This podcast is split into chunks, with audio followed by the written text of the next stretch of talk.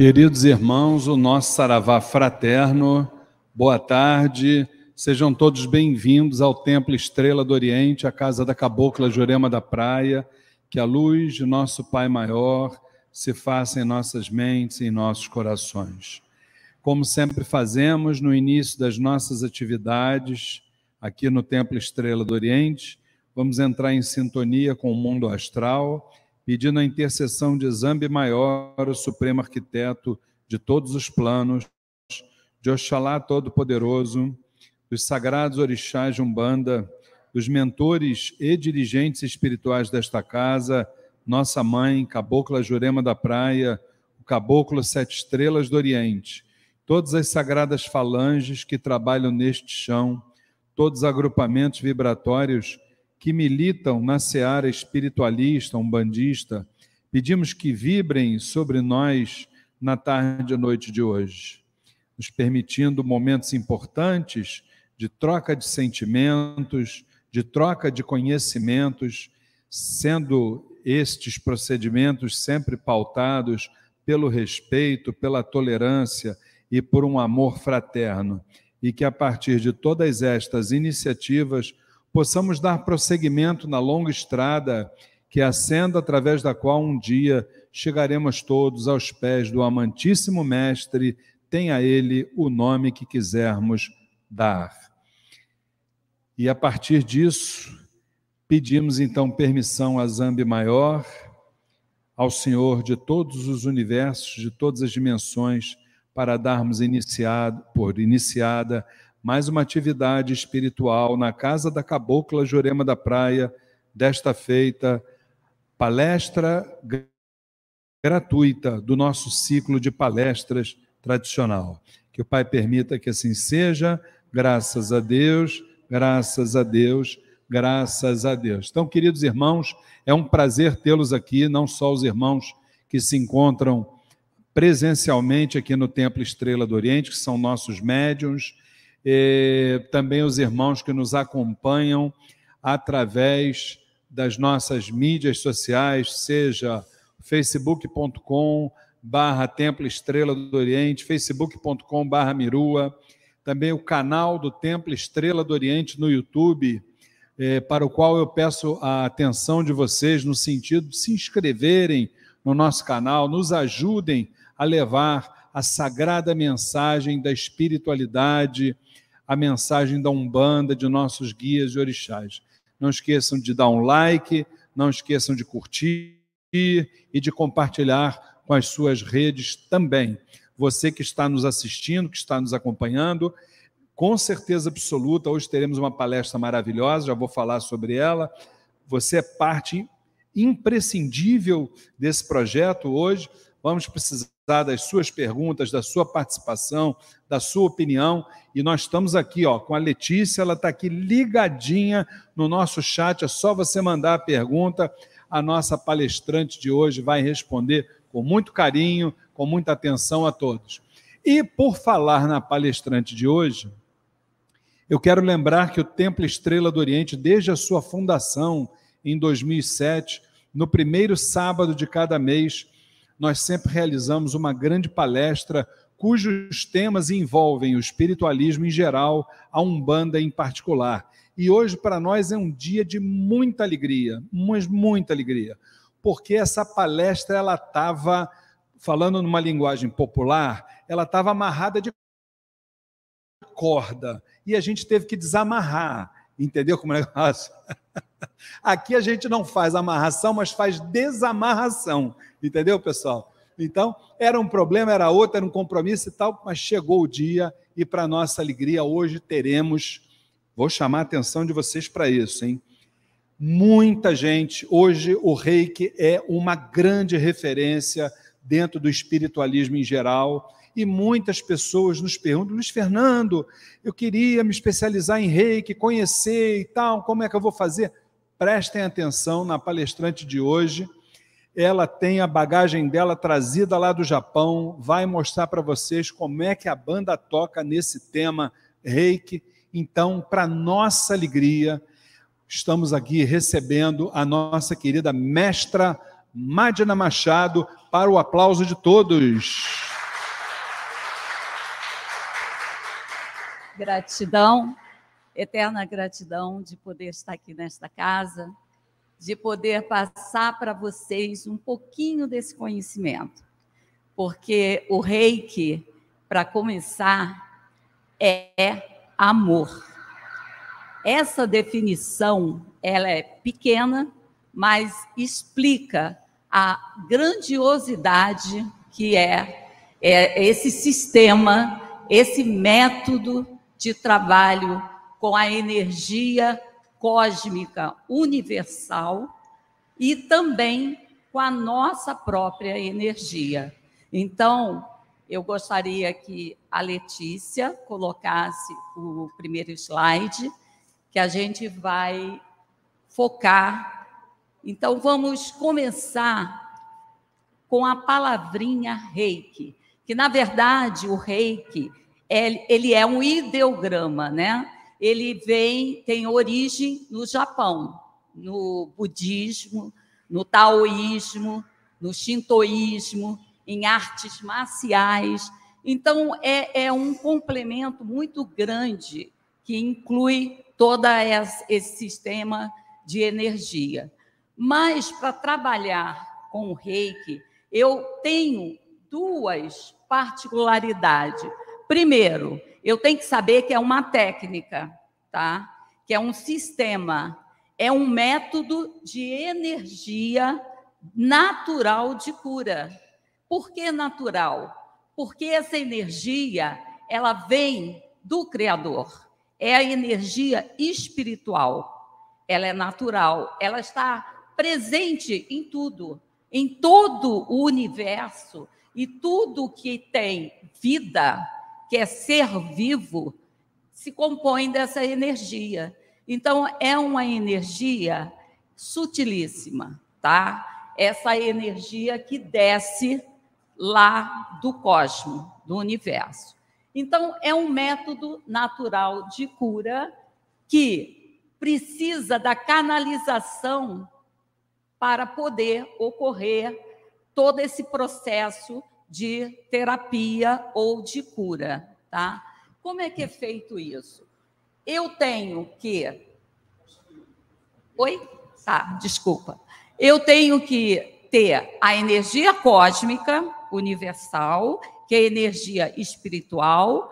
Eu tenho que canalizar essa energia, que é todo um processo de você se conectar com a fonte. Que fonte é essa?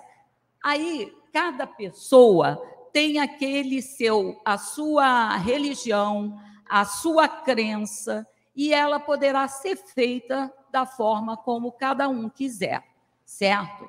Então, a canalização da, da energia, todos nós conseguimos fazer. Se, se quem está aqui presente, é só fechar os olhos, se conectar com a energia e você está trazendo essa energia para você. Esse é o primeiro passo, certo?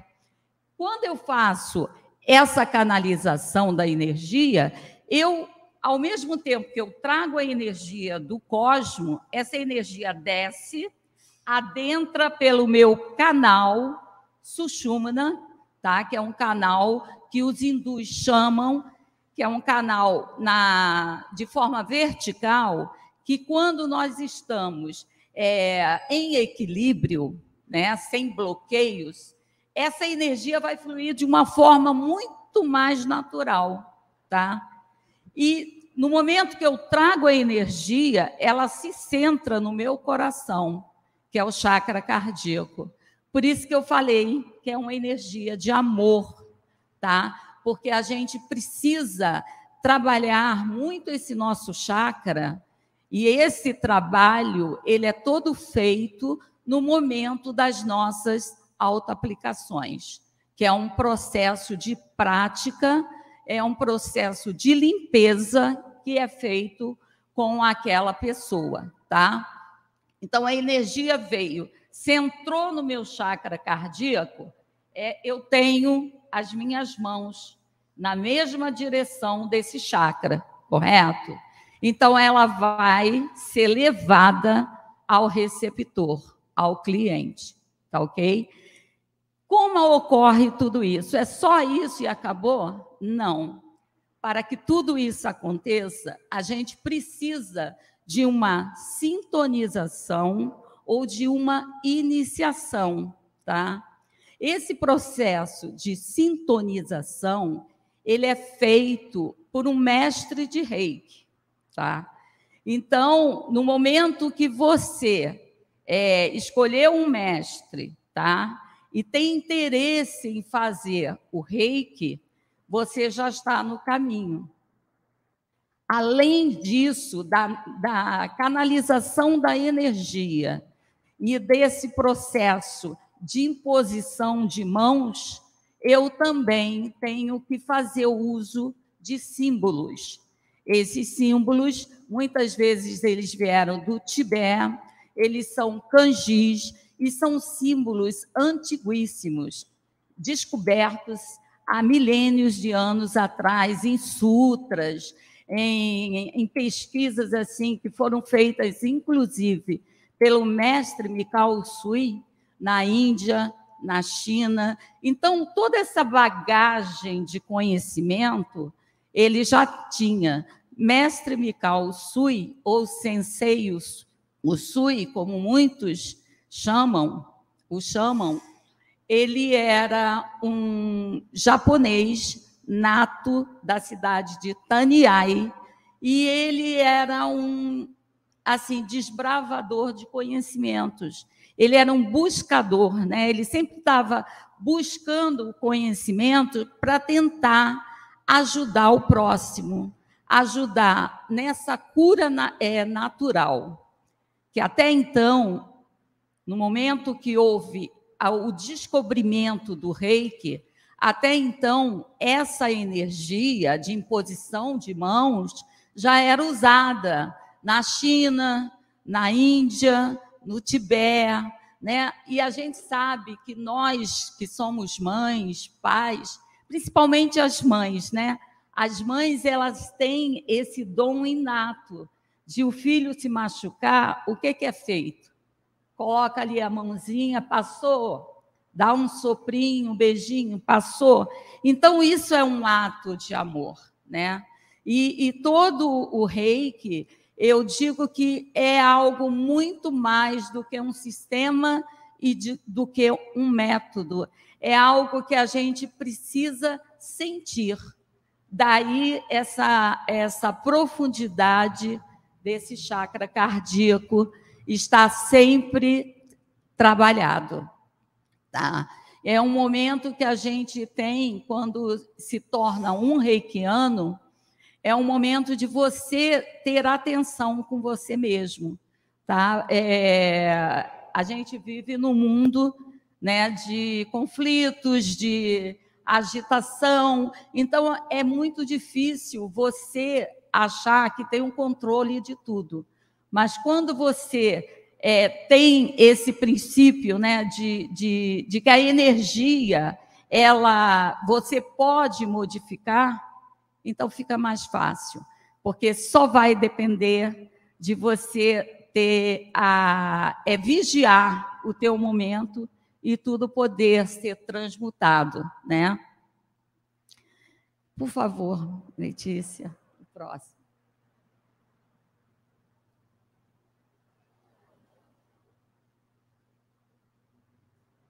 Ok? Então, eu tinha falado para vocês que o reiki ele trabalha com dois ideogramas chineses, tá? Lá em cima nós temos o ideograma rei, tá? E embaixo o ideograma Qi. O ideograma rei é o espiritual, aquela energia que, que é primordial da criação, tá?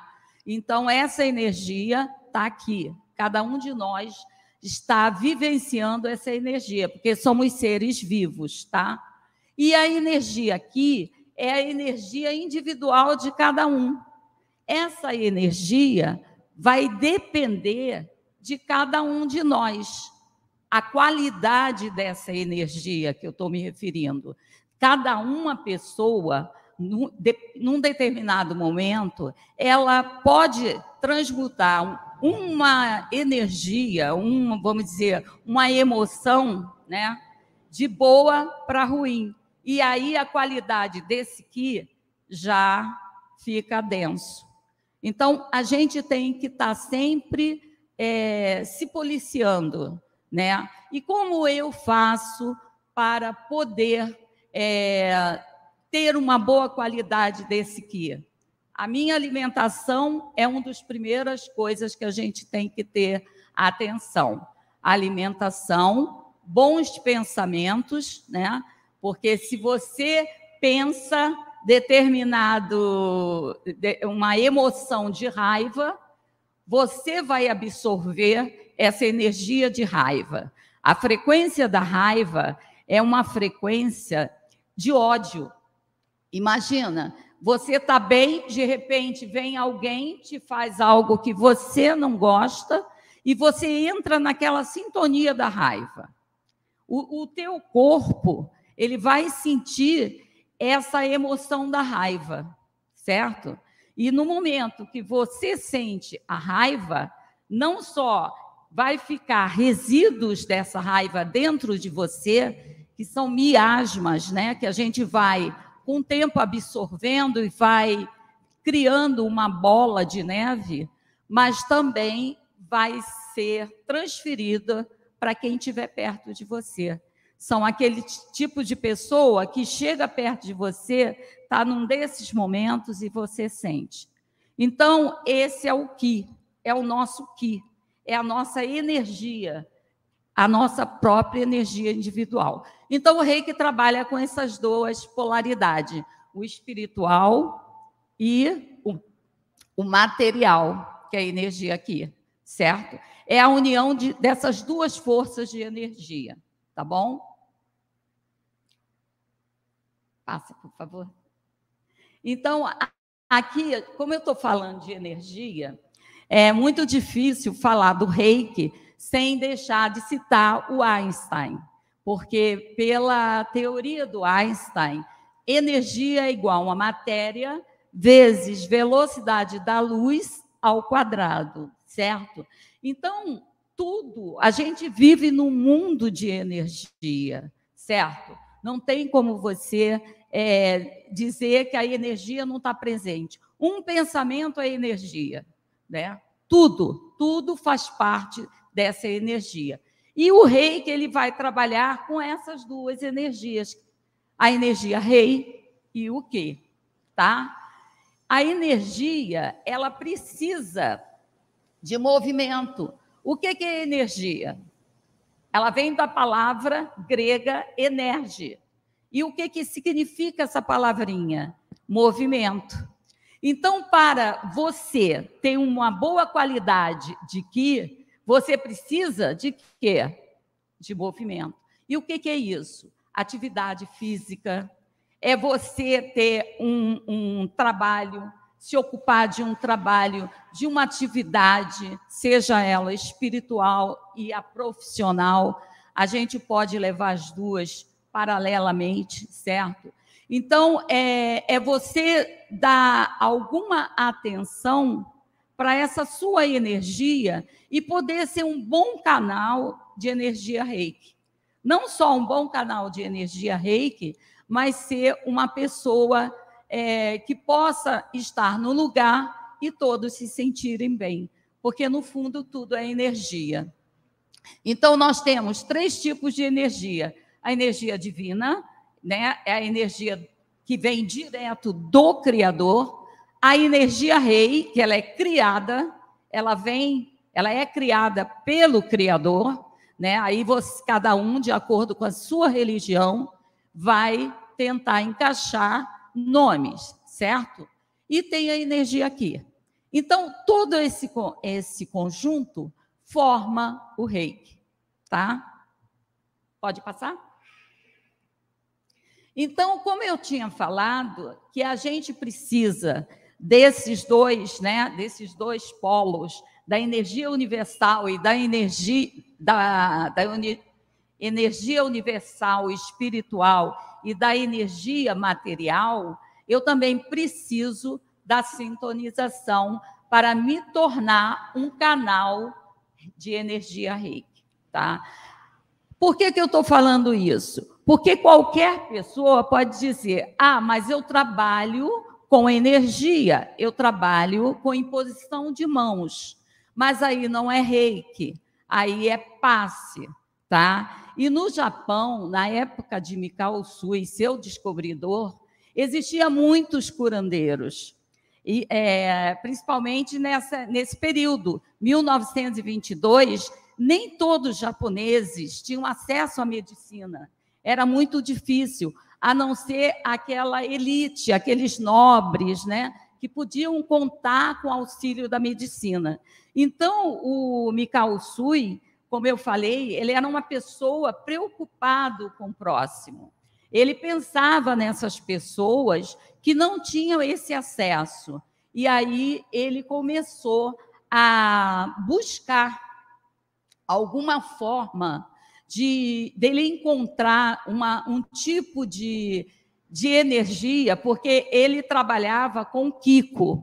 Kiko é uma técnica japonesa onde o, a pessoa usa a energia, a sua própria energia.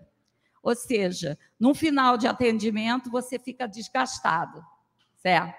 Você não vai ter condições de fazer é, 20 atendimentos, como no rei que a gente tem, ou até mais, tá? Porque eu não uso essa energia só minha. Eu uso a potencialização dos símbolos, que isso ajuda a, o reikiano e ajuda também num processo de limpeza energética.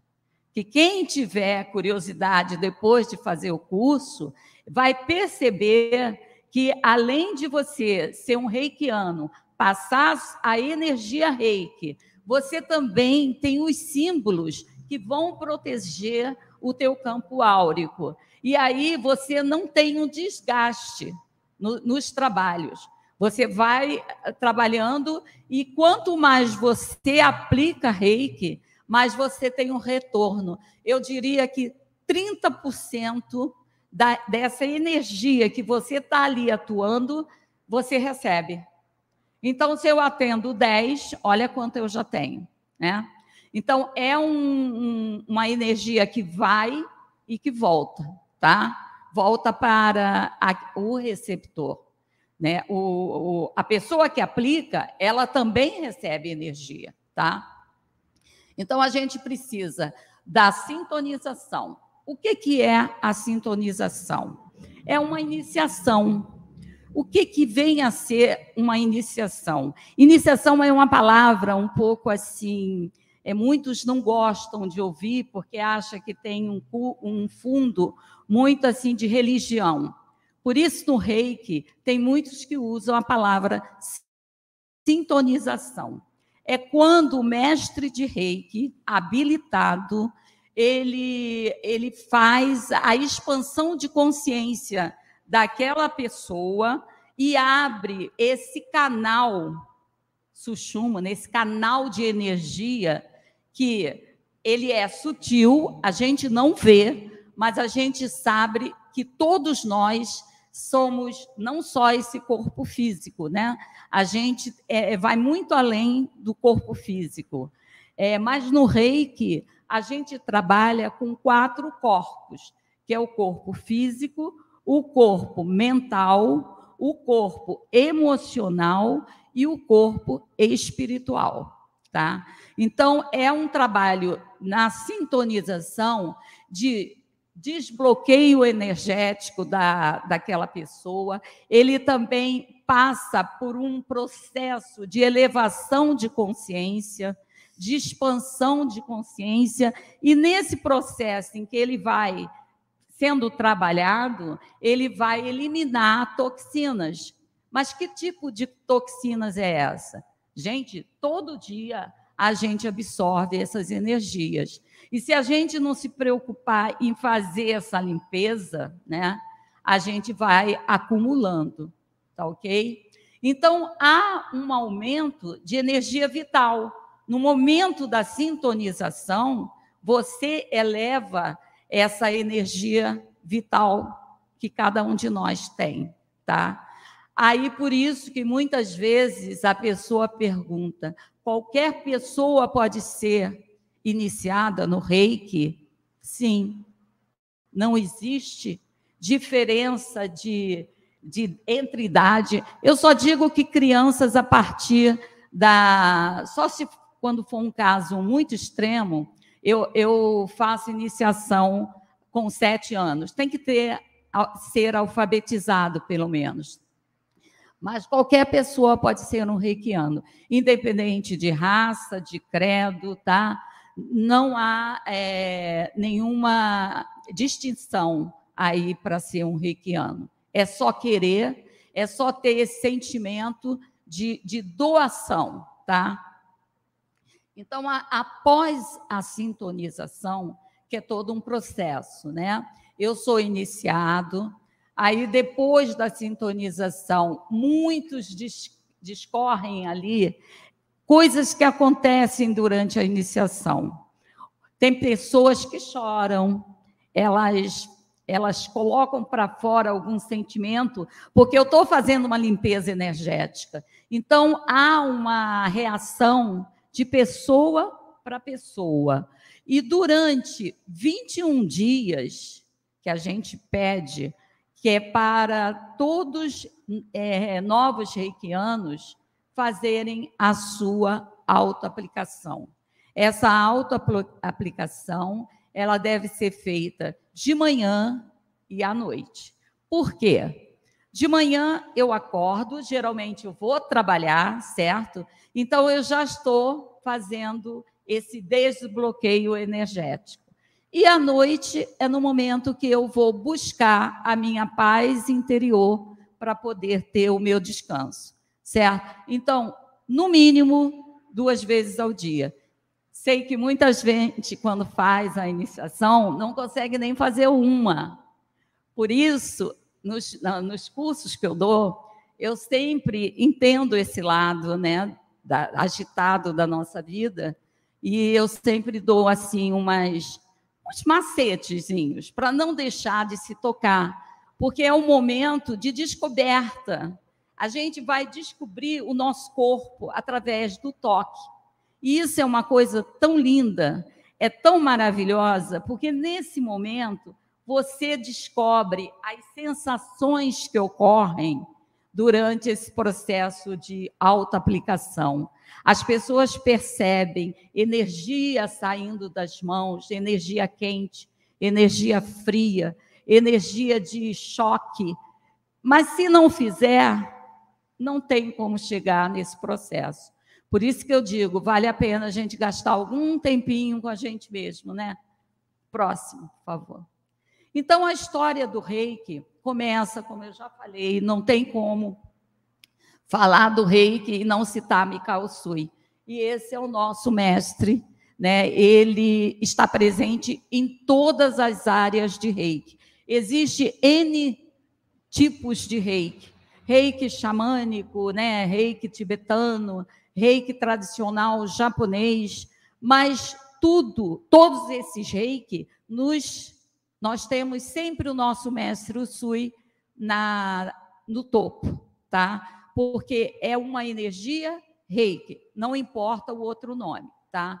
Então, a história de Mikao Usui começa na, na, na vila de Taniai, no Japão. Mikao Usui, ele nasceu nessa vila. É uma vilazinha pequena, como vocês estão vendo aqui, ó, tá? Ali terceira, a terceira gravura é um templo no qual ele frequentava e está essa cidade de Taniai está em Kyoto.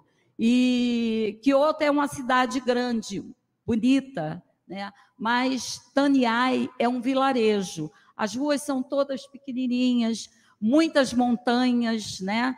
E aí é onde ele é, descobriu, vamos dizer, fundou, mas jamais redescobriu.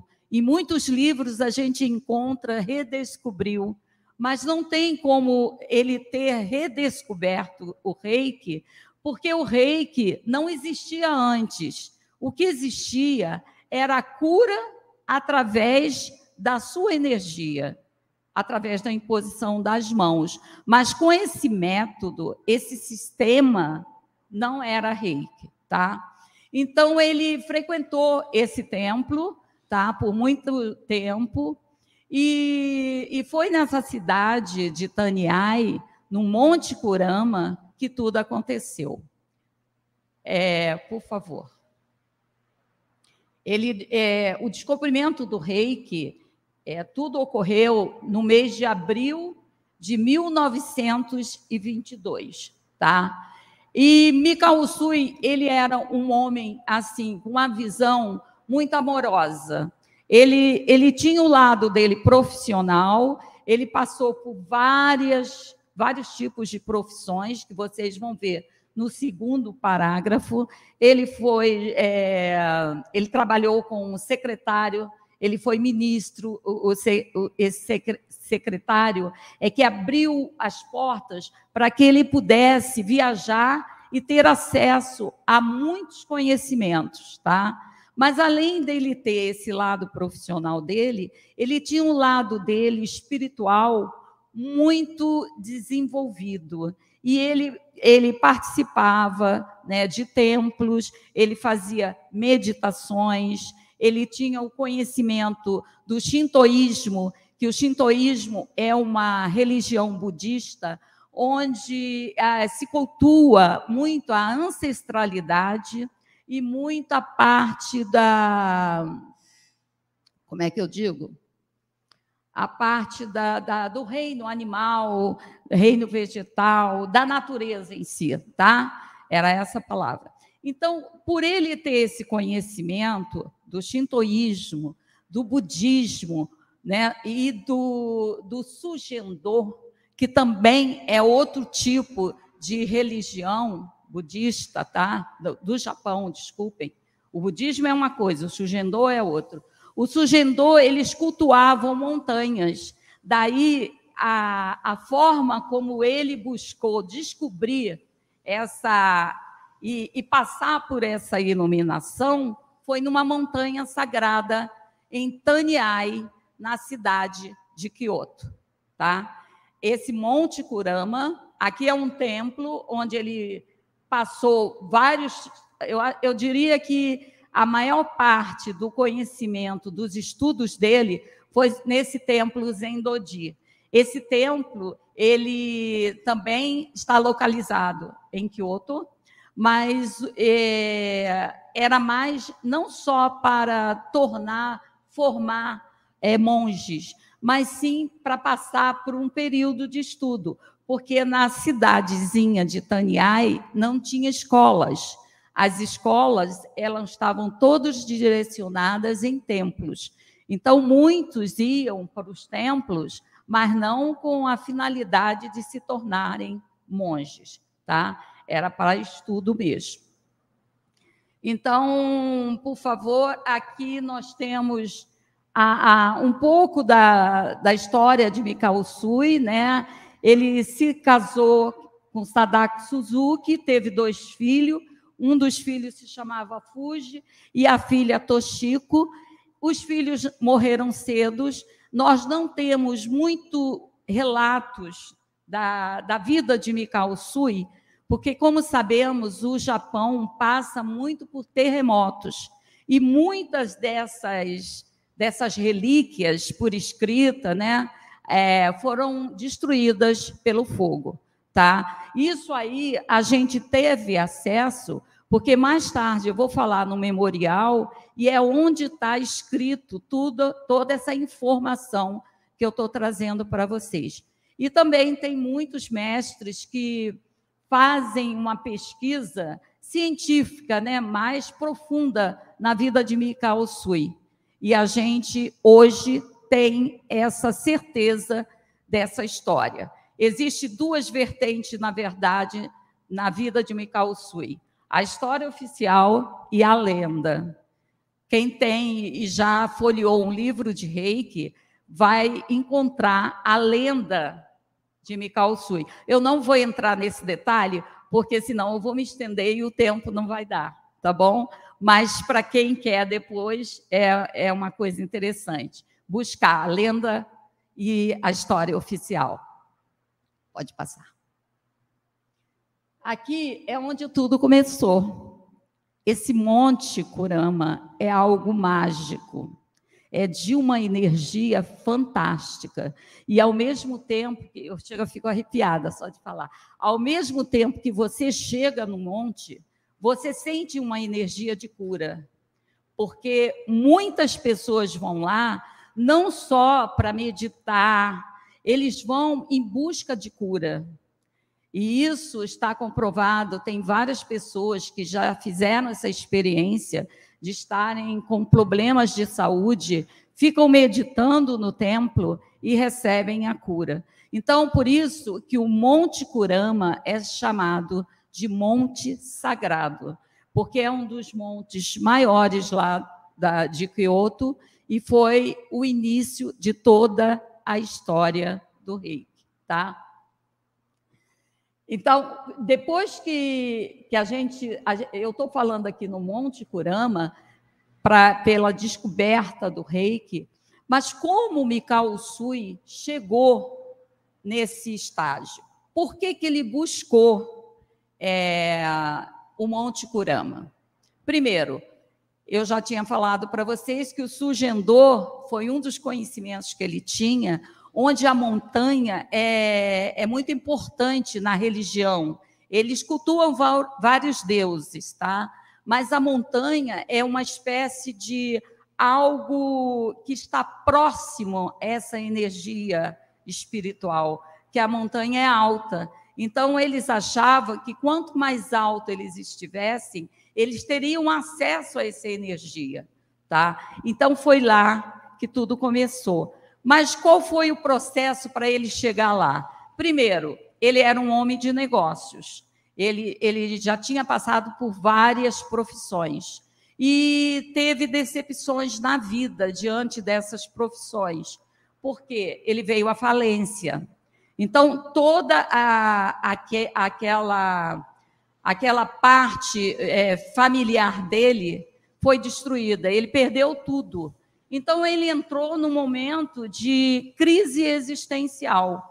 Além dessa, dessa parte material, ele também tinha o um lado da, da busca dessa energia para tentar auxiliar os, a população japonesa menos é, mais necessitada, tá? Que pudesse ter acesso a, uma, a um tipo de energia onde o tratamento fosse mais natural. E que tipo de tratamento é esse?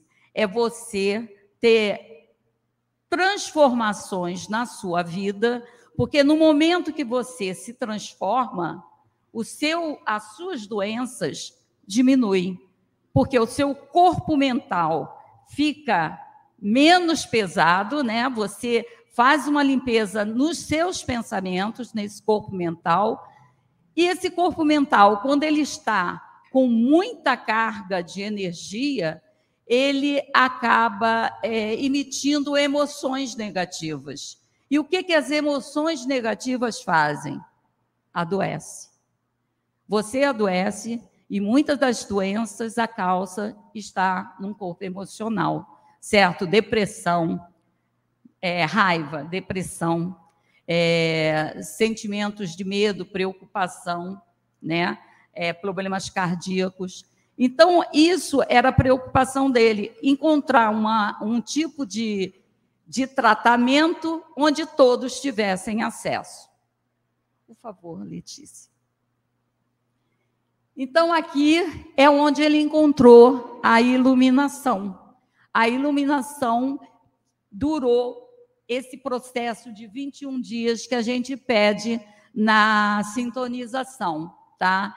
Ele levou algumas pedrinhas, cantil com água.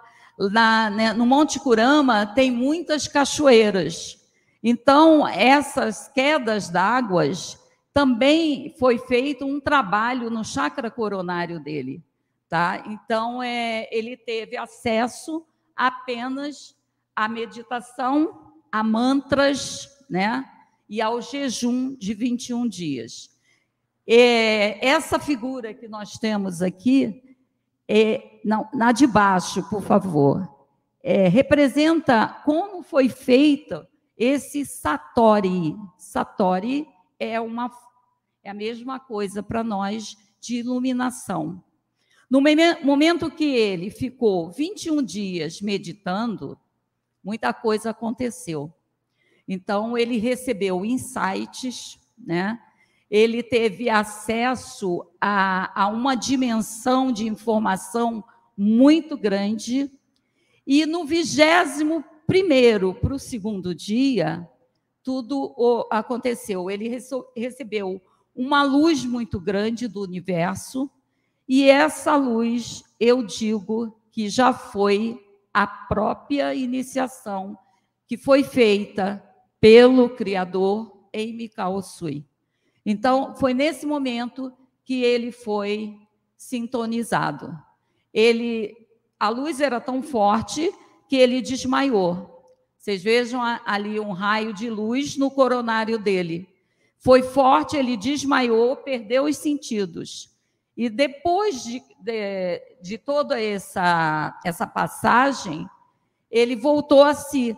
Quando ele voltou a si, ele decidiu voltar e tentar passar para pessoas aquilo que ocorrera com ele. Então, ele desceu o sopé, o sopé da montanha do Monte Curama, ele é feito dessa forma como vocês estão vendo ali, com muitas raízes de cedro.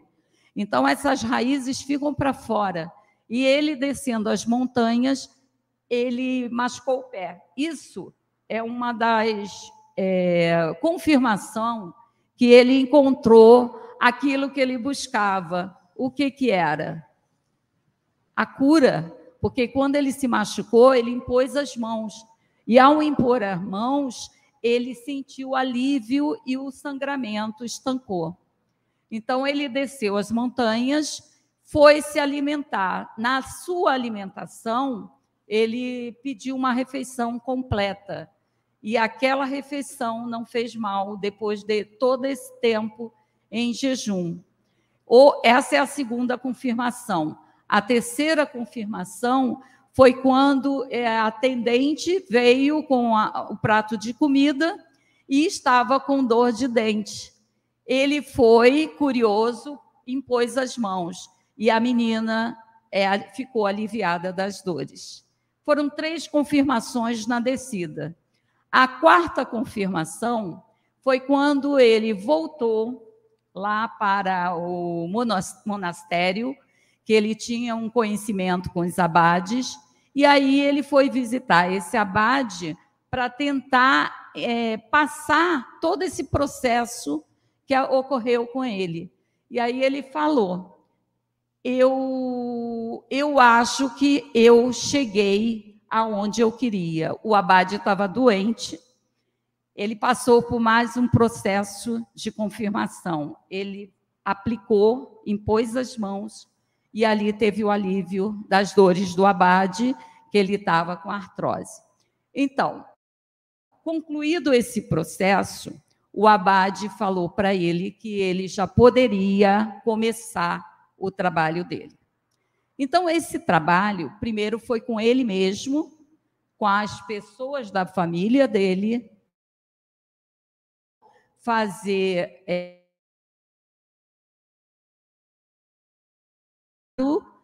dentro de casa. Quando ele teve a confirmação, ele aí então teve a oportunidade de expandir tudo isso. Mas como foi essa expansão? por coincidência do destino, infeliz, o rei que foi é, descoberto período mas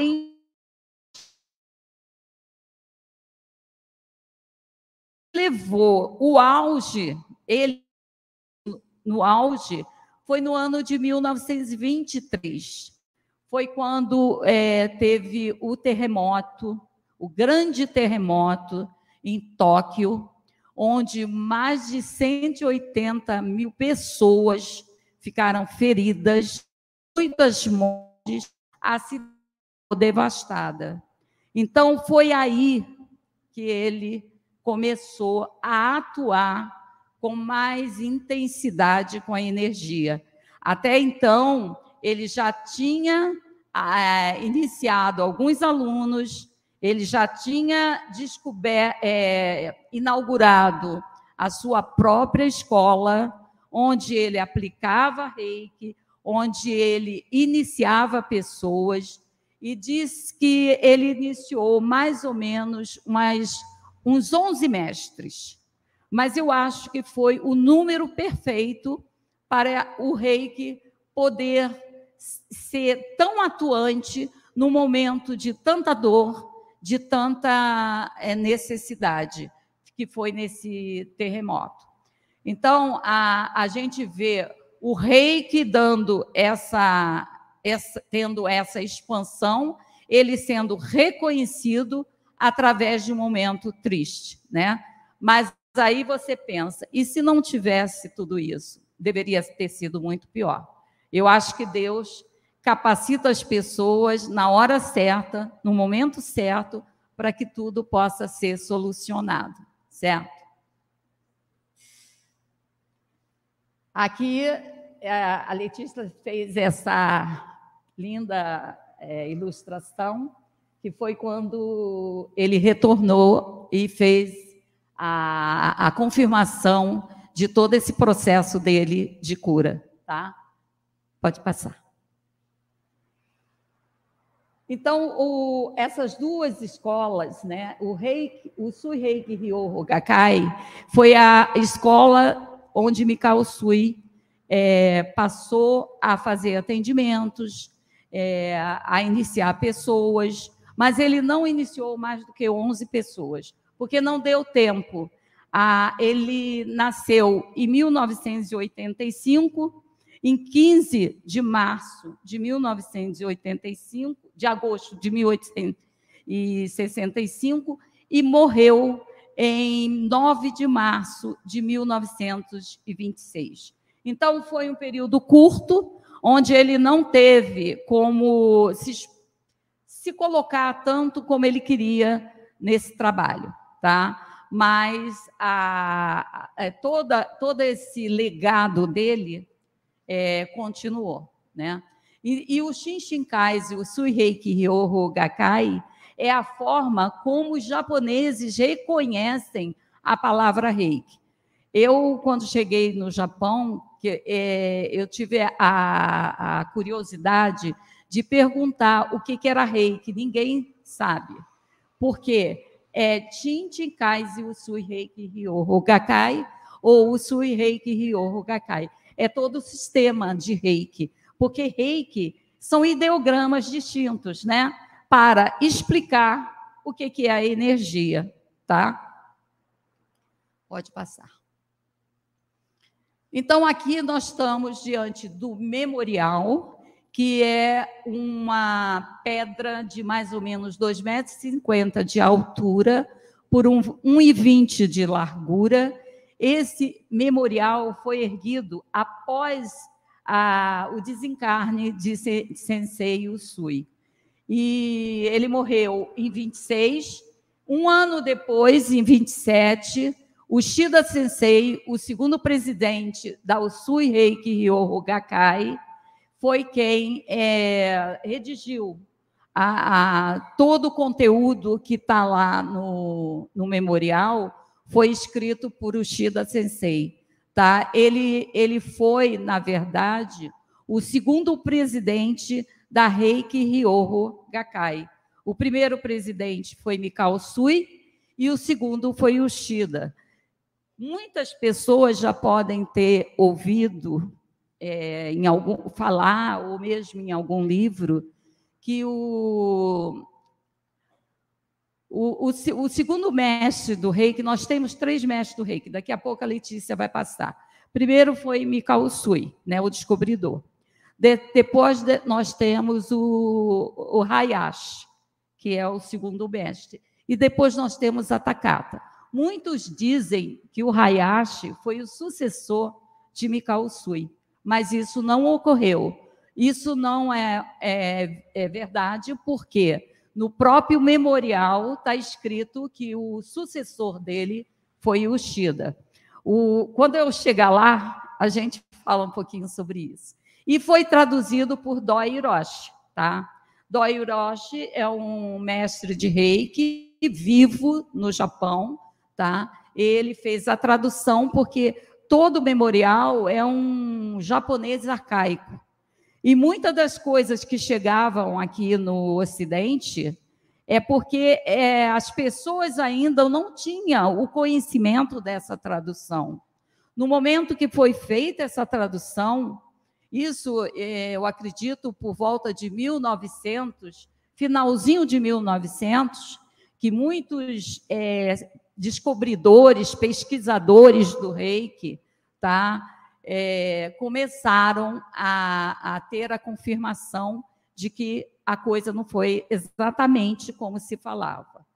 Então, a Usui Reiki Rikei, isso aí é um manual por escrito, o único manual que nós temos de Mikao Sui, porque não existe nada por escrito.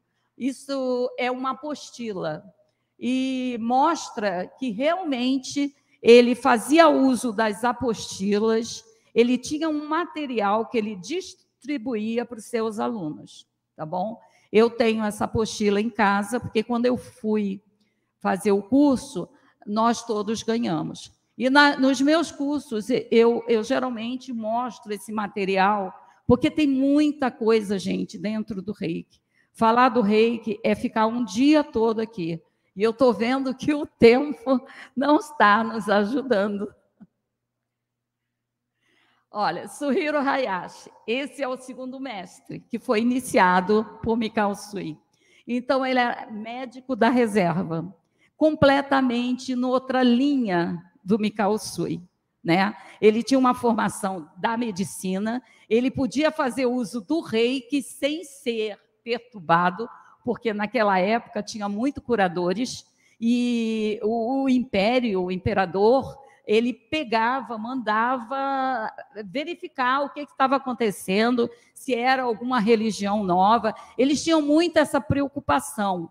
E por ele ser um médico, ele já tinha o aval da medicina, né? ele já trabalhava ali como médico e reikiano.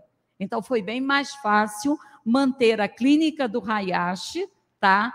E a do Mikao fazendo assim um, um flashback, ela só ficou de pé porque ele tinha muito contato, amizade com as forças armadas, armadas japonesas. Muitos é, militares procuravam a clínica de Mikao Sui para ser iniciado. Um deles é o Hayashi, que ele era da Marinha, tá?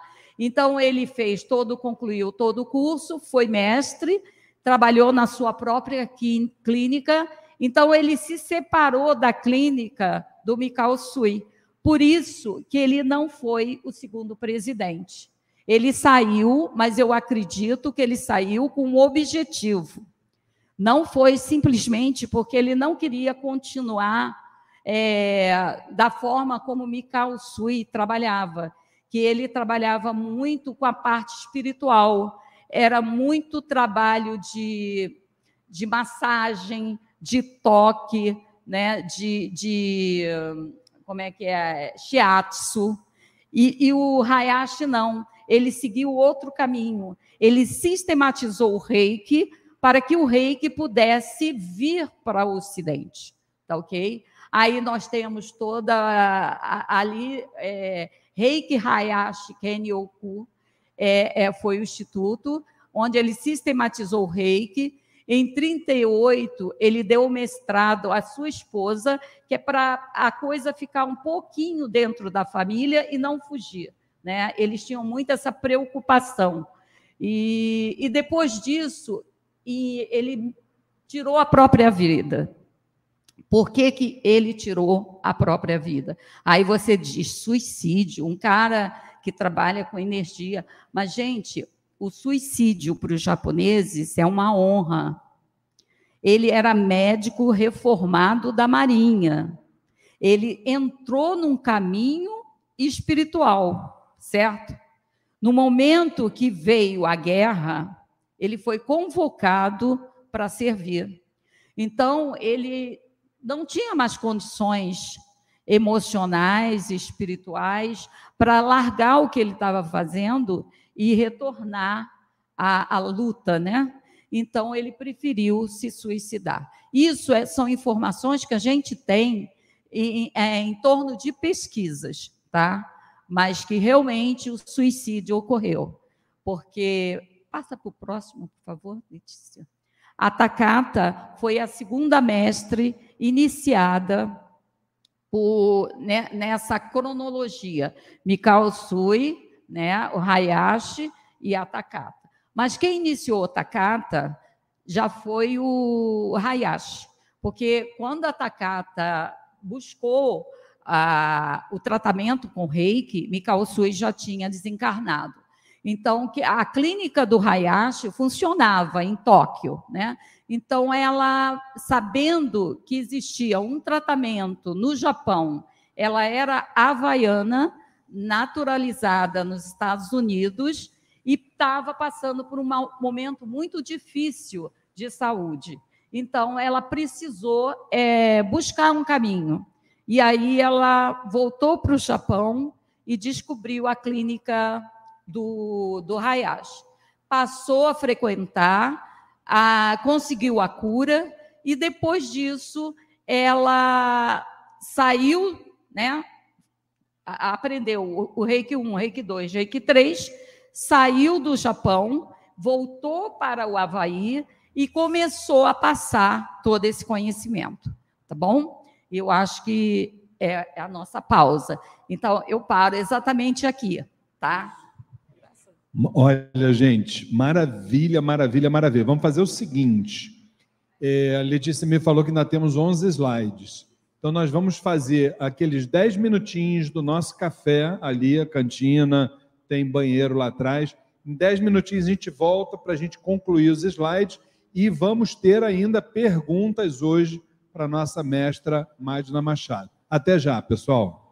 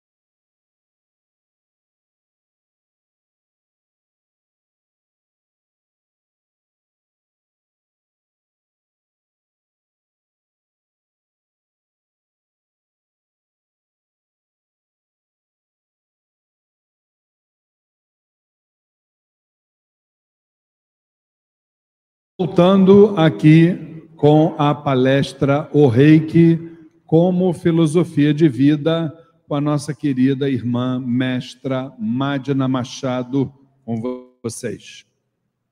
Oi, voltando então, vamos dar continuidade falando um pouquinho dos níveis do Reiki, tá?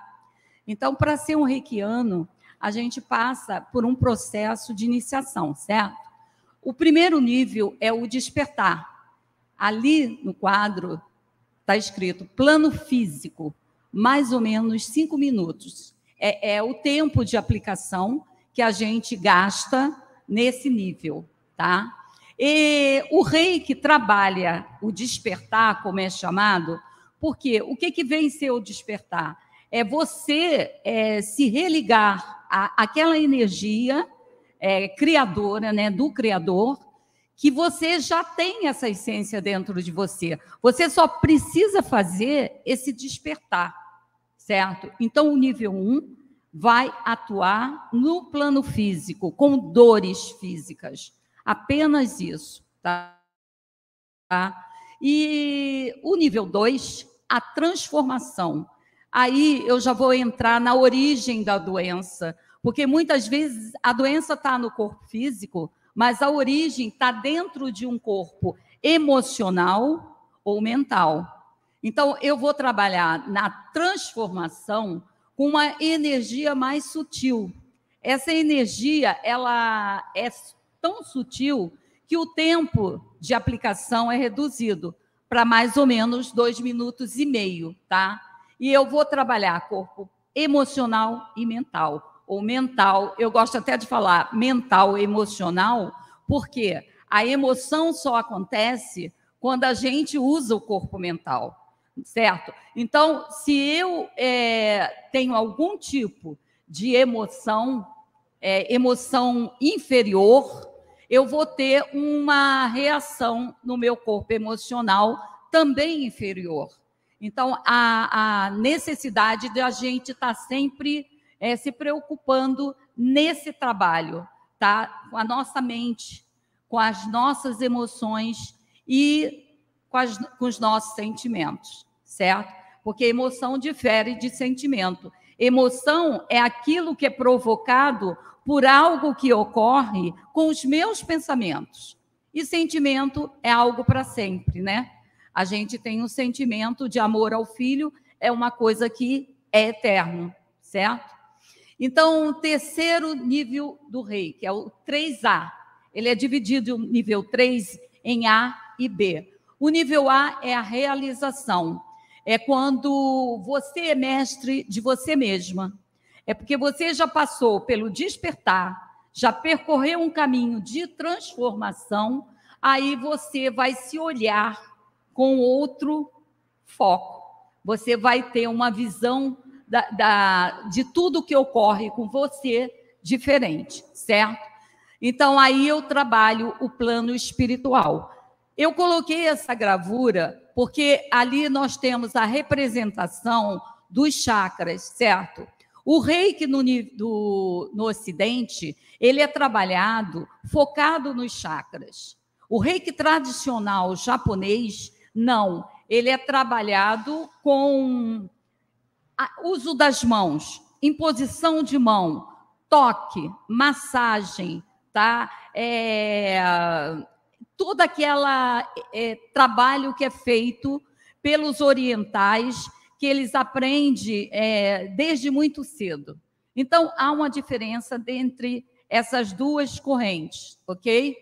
E o nível 3B é o nível de mestrado, é quando você é, estuda, faz um estudo mais profundo. Geralmente, esse estudo ele acarreta uns 5, 7 meses, porque as aulas geralmente é, são feitas duas ou uma vez por semana, por mês, tá? Então seriam quinzenais, né? E dependendo da turma, a gente faz em cinco ou sete meses, tá? É, é um nível mais abrangente. A gente faz um estudo maior da, da, da aura, um estudo maior da parte científica do reiki, das comprovações científicas que existem aí, que a gente sabe que o reiki só chegou no Ocidente como te terapia complementar depois que foi reconhecido cientificamente.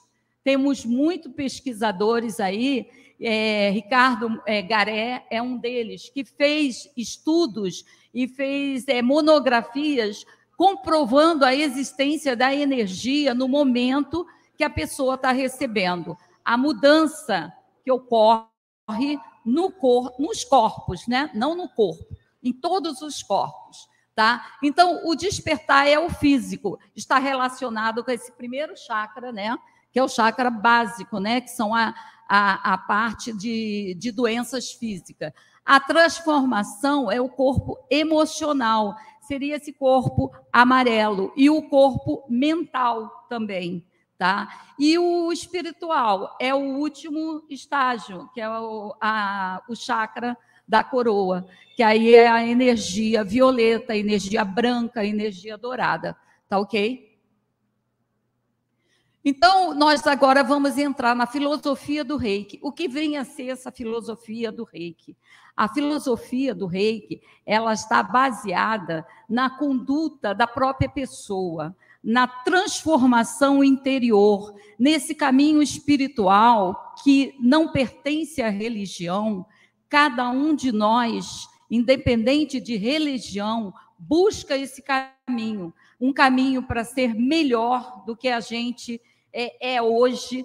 E tudo isso é um processo muito lento. É, é, um processo que precisa de tempo, tá?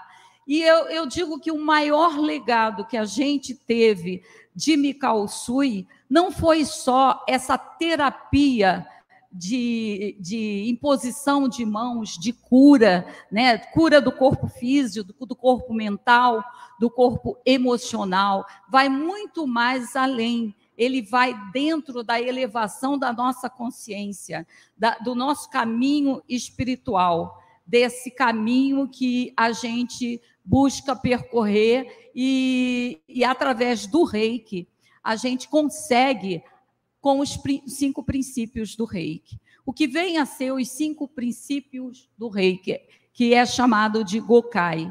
O Gokai, ele é uma maneira de você se transformar diariamente. E como eu faço isso? Eu tenho que. Letícia, por favor. Obrigada. Aqui estão os princípios, ó. Eu coloquei em português e em japonês. Vocês vão sair daqui falando um pouquinho de japonês hoje, tá? Então, em português, só por hoje é que a gente sabe que o hoje é o dia mais importante da nossa vida, certo? Por que, que eu digo que o hoje é o mais importante? Porque é no hoje que eu tenho as oportunidades de me modificar, de fazer o melhor naquele dia, para que aquilo possa se refletir num futuro. Se eu não fizer pelo hoje, o passado já passou. Aí tem muita gente que vem e diz: ah, não, mas o, o dia mais importante da minha vida foi quando eu viajei. Mas já passou. Então não é mais importante. Esse dia já foi. Você tem as lembranças desse dia, mas você ali vivenciar é hoje, é aqui e agora. Então, tudo que a gente tem que fazer, tem que fazer com sabedoria, né? com, com consciência daquilo que está fazendo, para depois não se arrepender, para depois achar, ah, eu podia ter feito melhor, mas não fez, passou e é passado. Então, o só por hoje é o Kyo da Kyoa. Por que, que eu coloco em japonês? Porque a, a, o princípios do reiki, é, como eu tenho assim toda aquela aquele conhecimento, pouco do conhecimento é, da, do reiki tradicional, eu, eu sinto a força da palavra na hora que eu falo Kyo da Kyoa. A, a palavra para os japoneses é como se fosse um mantra. Ela tem alma, ela expressa muito mais do que o significado. Então, falando o coronar, eu não estou é, passando por um processo de tradução, certo? A tradução é qual? Não se zangue. Aí vem muita gente e diz, mas o não, o não não atrapalha você falar, né? O teu subconsciente vai aceitar um não? Gente, o importante aqui é a força da palavra. Então, baseado nisso, eu decidi falar os princípios comigo mesmo, diariamente. Eu repito isso duas vezes ao dia, de manhã ao acordar, na cama mesmo. Eu já faço uma autoaplicação de três minutos e meio, tá?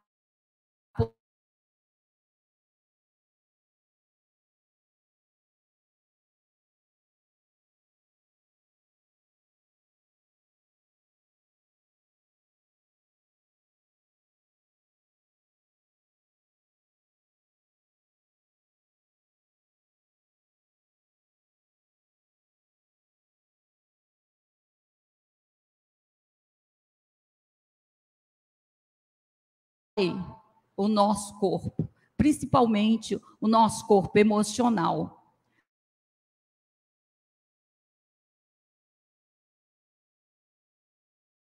Ela é absorvida no nosso organismo.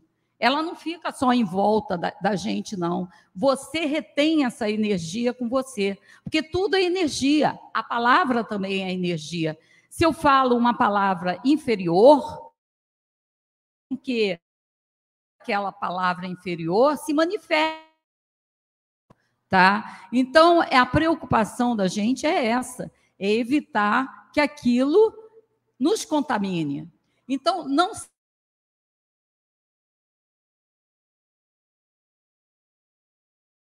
se zangar num mundo tão agitado.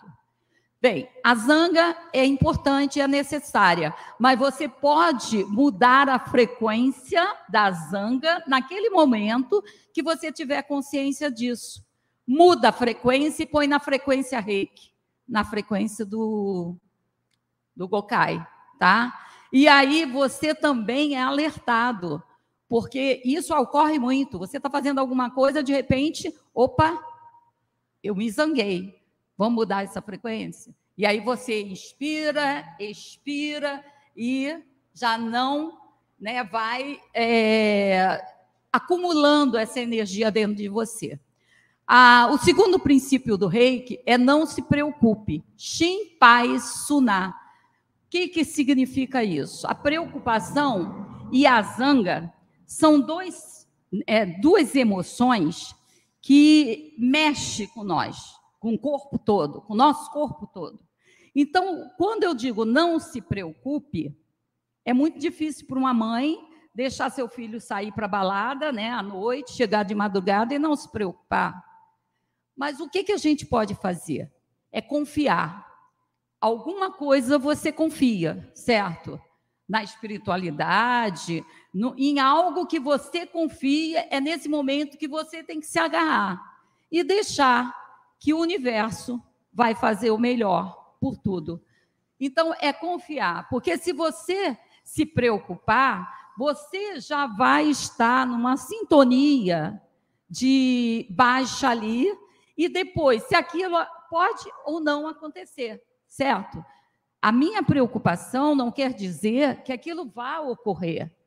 Então, quando ocorrer ou não, você vai se preocupar e vai sentir essa energia duas vezes. Então, seu corpo já está com essa energia, em vez de uma vez só, duas vezes. Expresse sua gratidão. Kanchashite. Eu digo que a gratidão é, é, uma, é uma emoção né, que a gente tem que sentir. E, e cada vez que você é grato por alguma coisa que você tem, é tudo muito fácil. Mas você tem que ser grato até pelas coisas que você não tem. Porque no momento que você agradece, aquela energia, ela se torna abundante em você. Então você vai perceber que vai mudar a frequência vibratória. E muitas das vezes o que não é bom para a gente serve de lição de vida. E aí, no momento de reflexão, você vai perceber que aquilo foi algo positivo, sim, porque alertou você para determinadas situações, ok? Trabalhe honestamente. Gyo Hageme. Esse, esse, trabalhar honestamente é você é, fazer tudo, seja o trabalho que for, com amor, tá? Esse trabalho pode ser o trabalho né, é, que vai te render o teu sustento, ou o trabalho espiritual. Tudo vai necessitar de uma responsabilidade, né, de, desse sentimento maior que envolve tudo, que é o amor. Correto? Então, é fazer, seja o trabalho que for, da melhor forma que você puder fazer. Guiô Hageme. Quinto princípio: seja gentil com toda a humanidade. Hitoni Sinsetsuni. No momento que eu. É, a gente sabe uma frase muito simples: é, gentileza gera gentileza, certo? Isso aí é o princípio de tudo. Mas quando você é gentil com o teu próximo, é uma coisa mais normal acontecer. Até porque você, quando tem um caminho espiritual, você tem todo esse trabalho, né? De doutrina, né? De estudo. Então, isso fica mais fácil. Mas tem pessoas que se desligam um pouco dessa parte é, do, do próximo e começa a maltratar animal, né? A, a, o reino mineral, o reino vegetal. Essa gentileza é com a humanidade, com o planeta, com tudo, é, é com a limpeza nas ruas, é, não jogar lixo no chão, tudo isso faz parte da gentileza com o planeta. Né? Nos rios, não não colocar é, impurezas no rio, tentar fazer a reciclagem de lixo. Eu acho que tudo é um conjunto. Essa gentileza se expande muito mais além do que era o ser humano, tá? Então, baseado nesses cinco princípios do Reiki, a gente tenta mudar um pouco a nossa conduta, tá? Duas vezes ao dia, esses princípios são recitados, tá? E juntamente com a nossa auto-aplicação, ok? Bem, isso aí já foi falado, eu só simplifiquei para não ir muito Além? Pode passar. Isso aí pode passar. O, aí, o, a vantagem do reiki é que o reiki é apolar. Qualquer pessoa pode receber reiki, não vai fazer mal, a quantidade também não faz. Se você recebe reiki três, quatro vezes ao dia, você só vai se beneficiar. O reiki é universal, ele abrange qualquer nacionalidade, Você pode aprender um tipo de reiki aqui, onde você for lá fora, você vai aplicar de acordo com, com o sistema que você fez e vai funcionar do mesmo jeito.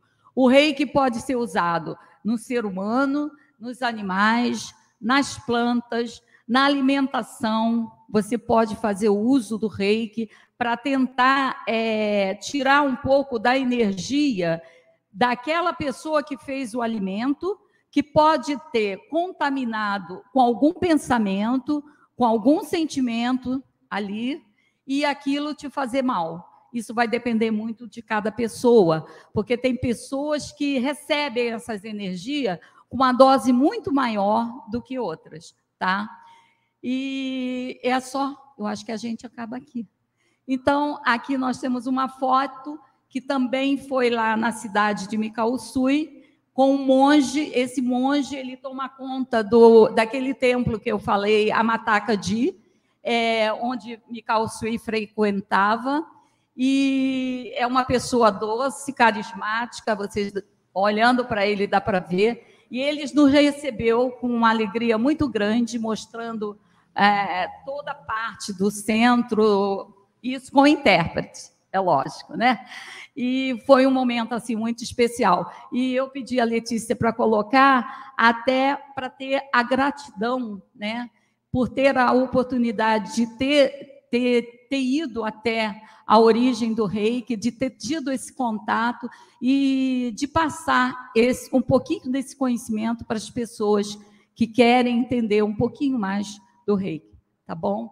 Eu sou imensamente grata, grata ao senhor Luiz Fernando a... Muitas palmas, né, gente? Muitas palmas, com certeza. A nossa mãe espiritual da casa, Dona Flávia, tá? A Letícia por toda essa ajuda aí nessa parte é, dos vídeos, né? Porque sem ela, realmente, eu não estaria aqui. Teria que ser aquele, aquele outro trabalho. E também ao meu genro Gabriel, a Vanessa e a todos vocês aqui presentes. Um grande abraço, um beijo no coração, gratidão. Muito bom. Gente, embora a gente não tenha muito tempo, mas quem tiver uma perguntinha aí para nossa querida mestra Madina Machado, é, estamos aqui à disposição, ela vai ficar aqui do nosso lado. Eu queria começar, dar um, dar um pontapé inicial aí é, é, na, nas perguntas. Então, e, pelo que eu pude observar nos seus, no seu maravilhoso, na sua maravilhosa exposição, é, eu entendi o reiki como. Porque a, a imposição das mãos, veja bem, ficou assim, para mim, uma, uma certeza. Você vai me, me, me contradizer se eu estiver errado. E aí vem a pergunta. Que a imposição das mãos, ela, ela transcende técnicas, transcende filosofias e transcende religiões. Porque se a gente olhar lá para trás, desde o hinduísmo, você mesmo falou, passando pelo taoísmo, confucionismo, é, eu, eu falo até também do mesmerismo, Franz Anton, Anton Mesmer, em, no século XVIII, 1700 e alguma coisa, considerado o pai do magnetismo, ele já falava lá sobre imposição das mãos, falava sobre a teoria do magnetismo, as forças presentes na natureza. E aí a gente, obviamente, fala, além de budismo, é, saindo da filosofia budista, mas muitas religiões, o próprio espiritismo, a Umbanda trabalha com imposição das mãos. Então, eu acho que essa imposição, ela transcende todas essas técnicas, filosofias e religiões. Mas o que eu queria te perguntar, o que que do, do alto do seu conhecimento, o que que a senhora poderia eleger como um diferencial que o rei que poderia ter, já que a imposição das mãos transcende essas realidades todas, o que a senhora poderia trazer de mais importante, a senhora acha, na técnica do reiki, é, é, como diferencial em relação a todas essas esses, esses caminhos, por okay. favor. Perfeito. Então, é, como o senhor Luiz Fernando falou, a, o espiritismo, né, É, o jorei também se sim, utiliza sim, da imposição das mãos, sim. com uma diferença para o reiki. O reiki, ele não só utiliza a energia que a gente acabou de ver, a imposição das mãos, mas a, a potencialização de tudo isso através dos símbolos. Essa é a diferença. Porque o único é, terapia, a única terapia que é feita com imposição de mãos, com a energia cósmica universal, com a sua energia, é, e mais os símbolos, é o reiki. Não existe outro tipo de terapia aqui no Ocidente que eu conheça, tá? E a gente também, você, o senhor falou do, de vários aí precedentes, né? Mas também a imposição de mão é milenar, é uma arte milenar. Jesus já pregava, né, a, a, com imposição de mão, fazendo a cura. Ele curava com os olhos, com o olhar, né? ele curava através da, do sopro também, que a gente vê muito disso na, nas casas espíritas. O sopro também é uma forma de cura, e é uma forma de cura que o reiki trabalha. Quando a gente chega na parte espiritual do reiki, a gente faz uso dessa energia, desse método, da, do sopro, do olhar. Então, conforme a gente vai vai ultrapassando esses níveis, a gente vai descobrindo mais coisas. E isso só nos auxilia nesse processo evolutivo nosso. Tá? E eu, eu vou, fazer, vou te dar um testemunho, é, para a senhora, inclusive, comentar, se for o caso, que é muito interessante. Você vê como é que dois caminhos, é, vamos dizer assim, aparentemente antagônicos, mas que não são, eu diria que são. Aliás, ela mesma citou a mestra Madina na palestra dela, que o reiki está aberto a qualquer segmento, seja ele filosófico, religioso, não importa, né? Mas nós estudamos que no trabalho mediúnico aqui da Umbanda, nós tivemos um segundo período dela que foi, aliás, a Umbanda tem três períodos. O primeiro deles seria a materialização, que isso vem desde a cosmogênese divina até o advento do surgimento da mensagem da Umbanda com Zélio Fernandinho de Moraes através do Caboclo das Sete Encruzilhadas em 1908. Esse seria o primeiro período, materialização. O segundo, que vai do advento de Zélio de Moraes, em 1908, até mais ou menos 1980, 90, 2000, seria um segundo período chamado de manifestação. O que é esse período da manifestação? Isso não aconteceu só na Umbanda, atenção, hein? Esse período da manifestação é quando a espiritualidade precisava trazer ou construir a identidade nos mais variados segmentos, e temos que falar aqui da Umbanda, por exemplo, mas aconteceu também com o Espiritismo, onde se construía uma identidade umbandista, ou seja, olha, eu estou aqui, está aqui o meu cartão de visitas. Então, nós tínhamos um período denominado como da fenomenologia, onde aconteciam os fenômenos.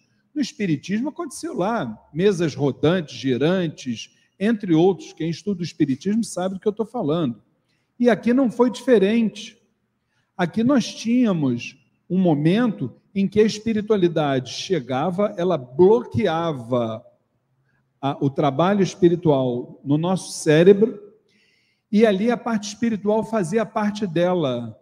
Então você ia ser atendido naquele momento, pessoas aleijadas se curavam, pessoas com problemas mil, quem viveu é, o próprio período do Zélio, quem viveu o período lá do, do seu sete rei da lira, sabe que pessoas chegavam lá de cadeiras de rodas e saíam andando.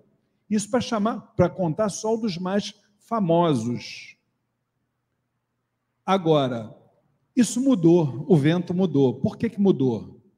Porque nós, a partir de 80, 90, mais ou menos 2000, entramos numa nova era. É aquela era que a gente chama da maioridade espiritual, que é a terceira era, onde a Umbanda está inserida, e outros segmentos também estão falando da mesma coisa. Aí já muda, porque o trabalho espiritual, que era bloquear na nossa mente todo mundo trabalhando inconsciente, Chico Xavier escrevendo dezenas de, de livros, inclusive até em outras línguas, hoje impossível. Você pode procurar um médium nesse planeta aqui para fazer o que Chico fazia, entre outros médios, não vai fazer.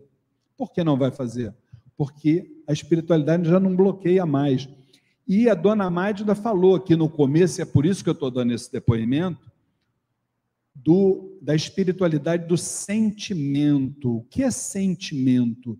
É sentir com a mente. É coração, que foi o que ela disse aqui, trabalhando com coração.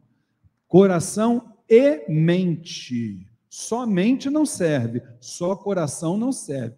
Esse junto com esse. Aí vem sentimento, é sentir com a mente. Isso é a maioridade espiritual, onde a espiritualidade faz 50% do conjunto da obra e os outros 50% nós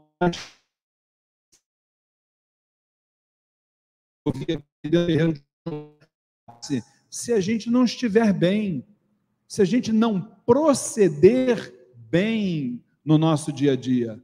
Porque nós somos reikianos ou somos umbandistas 24 horas por dia.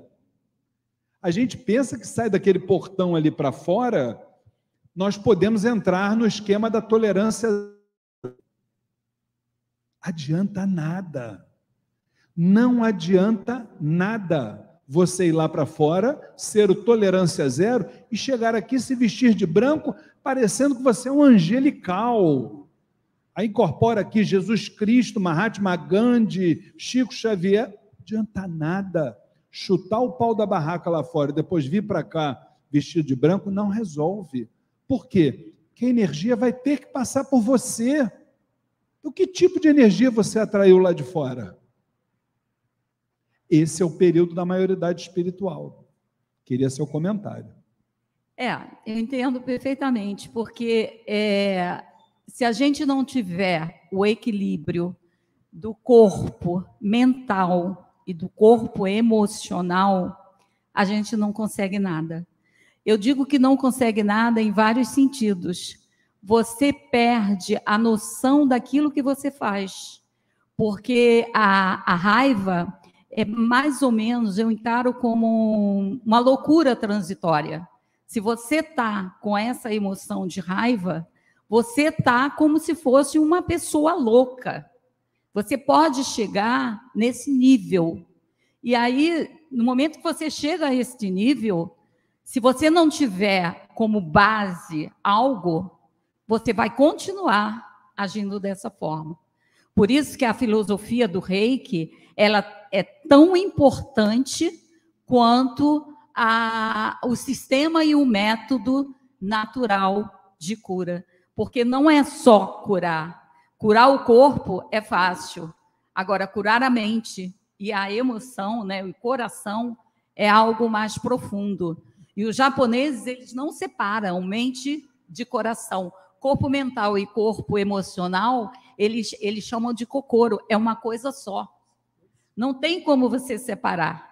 É, é algo que a gente tem que estar tá trabalhando diariamente. E a filosofia reikiana é isso: é, é você é, é ser reikiano, mas ser um bom reikiano, um bom espírita, um bom um, ser humano, tá? E colocar isso na sua vida, introduzir isso no seu dia a dia. A princípio é um pouco difícil, porque a gente vai cometer N erros. Não tem, nós estamos aqui nesse planeta para isso. Mas vamos se basear em algo mais consistente, né? Uma base mais forte para a gente poder modificar. Mestra Magna, não esqueçam, quem já andou de avião.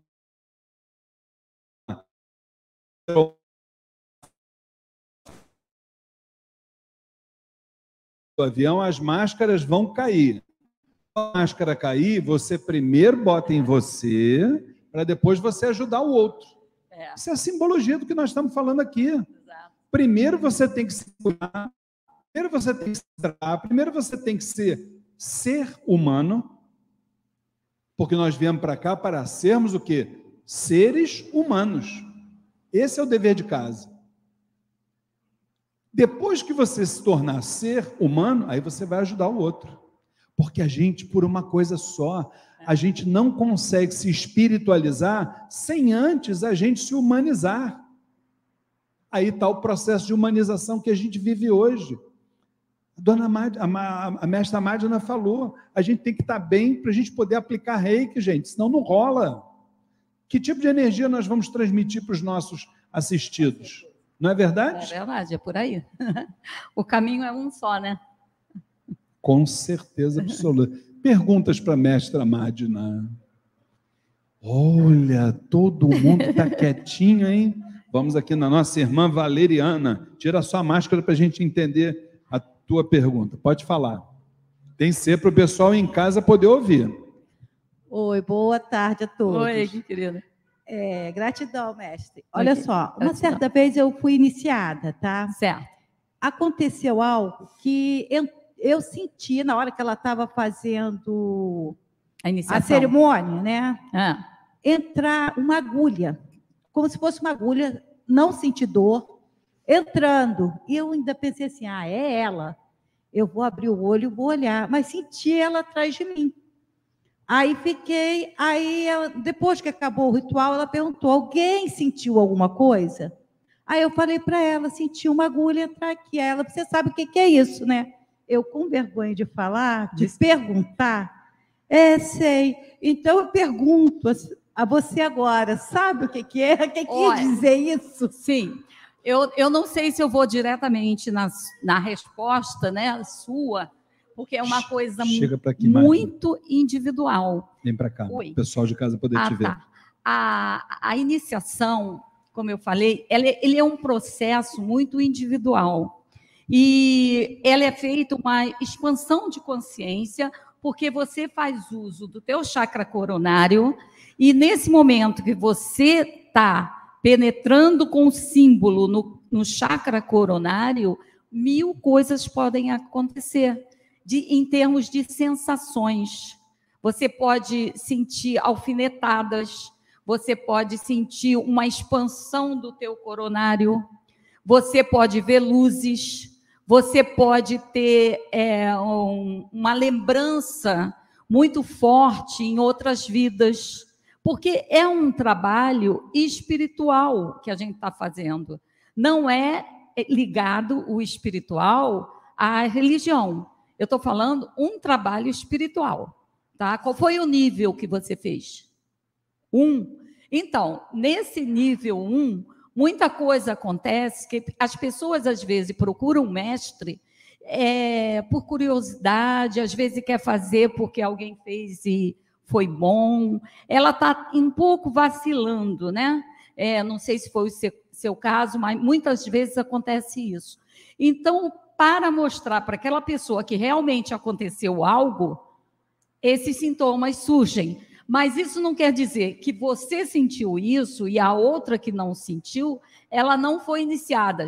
Ambas foram e todos são iniciados. Só que uns sentem, tem o essa sensação que o japonês chama de biosen, que é o trabalho de sensação nas mãos, e esse, esse, essa sensação pode ser no momento também da iniciação. Tá? Maravilha! A Letícia está me dizendo, mestra Madina, que tem uma pergunta aqui. Vamos ouvir a Letícia falando?